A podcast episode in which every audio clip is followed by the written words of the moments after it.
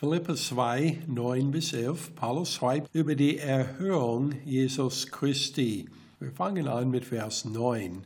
Darum hat ihn Gott auch über alle Massen erhört und ihm einen Namen verliehen, der über alle Namen ist. Damit in den Namen Jesus sich alle Knie derer beugen, die im Himmel und auf Erde und unter der Erde sind, und alle Zungen bekennen, dass Jesus Christus der Herr ist, zur Ehre Gottes des Vaters. Ich lese Vers 9. Darum hat ihn Gott auch über alle Massen erhört und ihm einen Namen verliehen, der über allen Namen ist wegen seiner Demutigung, als er sich selbst entäußerte und nahm die Gestalt eines Knechtes an, um wie die Menschen zu werden, und sich selbst erniedrigte, indem er gehorsam wurde bis zum Tod am Kreuz, hat ihn Gott auch über alle Massen erhört und ihm einen Namen verliehen, der über allen Namen ist dies ist die Erfüllung von Jesaja 52, 12 bis 15 und Daniel 7, 13 bis 14. Erstens die Stelle von Jesaja, Jesaja 52, 13 bis 15. Siehe, mein Knecht wird einsichtig handeln, er wird erhoben sein, erhört werden und sehr erhaben sein. Gleich wie sich viele über dies entsetzten, so sehr war sein Angesicht entstellt, mehr als das irgendeines Mannes, und seine Gestalt mehr als die der Menschenkinder. Genauso wird er viele Heidenvölker in Erstaunen setzen und Könige werden vor ihn den Mund schließen. Denn was ihnen nie erzählt worden war, das werden sie sehen. Und was sie nie gehört hatten, werden sie wahrnehmen. Die Stelle von Daniel 7, 13 bis 14. Ich sah in den Nachtgeschichten, und siehe, es kam einer mit den Wolken des Himmels, gleich einen Sohn des Menschen, und er gelangte bis zu den Hochbetagten und wurde vor ihn gebracht. Und ihm wurde Herrschaft, Ehre und Königtum verliehen, und alle Völker, Stämme und Sprachen dienten ihm. Seine Herrschaft ist eine ewige Herrschaft, die nicht vergeht, und sein Königtum wird nie zugrunde gehen.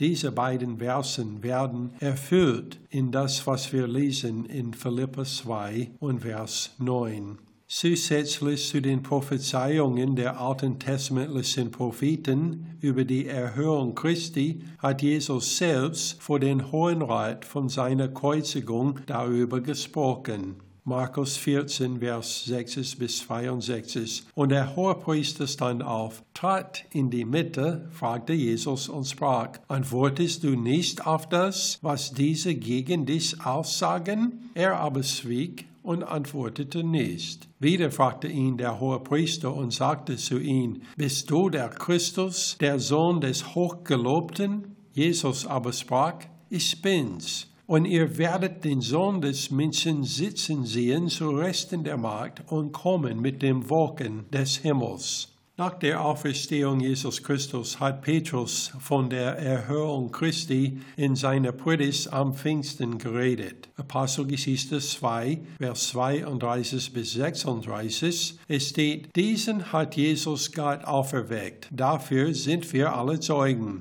Nachdem er nun zu Rechten Gottes erhört worden ist und die Verheißung des Heiligen Geistes empfangen hat von dem Vater, hat er dies ausgegossen, was er jetzt sieht und hört. Denn nicht David ist in den Himmel aufgefahren, sondern er sagt selbst, der Herr sprach zu meinem Herrn, setze dich zu meiner Rechten, bis ich deine Feinde hinlege als Schimmel für deine Füße. So soll nun das ganze Haus Israel mit Gewissheit erkennen, dass Gott ihn sowohl zum Herrn als auch zum Christus gemacht hat, eben diesen Jesus, den ihr gekreuzigt habt. Die nächsten beiden Versen sprechen von der Erfüllung von Jesaja 45, 21 bis 24. verkündigt's, bringt es vor. Ja, sie mögen sich miteinander beraten. Wer hat dies Vorzeiten verlauten lassen? Oder wer hat es vom Anfang her angekündigt? War ich es nicht, der Herr? Und sonst gibt es keinen anderen Gott, einen gerechten Gott und Erretter. Außer mir gibt es keinen. Wendet euch zu mir, so werdet ihr gerettet, all ihr Enden der Erde. Denn ich bin Gott und keiner sonst. Ich habe bei mir selbst geschworen, aus meinem Mund ist Gerechtigkeit hervorgegangen. Ein Wort, das nicht zurückgenommen wird. Ja, mir soll sich jedes Knie beugen und jede Zunge schwören. Nur in dem Herrn wird man von mir sagen, habe ich Gerechtigkeit und Stärke. Zu ihm wird man kommen, aber schämt werden alle, die sich gegen ihn auflehnten. Petrus hat von der Exklusivität der Erlösung im Namen Jesu in Apostelgeschichte 4,12 bezeugt. Und es ist in keinem anderen das Hau, denn es ist kein anderer Name unter den Himmel den Menschen gegeben, in dem wir gerettet werden sollen. Zum Schluss sagte Paulus in Römer 10, Vers 9 bis 11, denn wenn du mit deinem Mund Jesus aus den Herrn bekennst und in deinem Herzen glaubst, dass Gott ihn aus den Toten auferweckt hat, so wirst du gerettet. Denn mit dem Herzen glaubt man, um gerecht zu werden, und mit dem Mund bekennt man, um gerettet zu werden. Denn die Schrift spricht, jeder, der an ihn glaubt, wird nicht zu Schanden werden.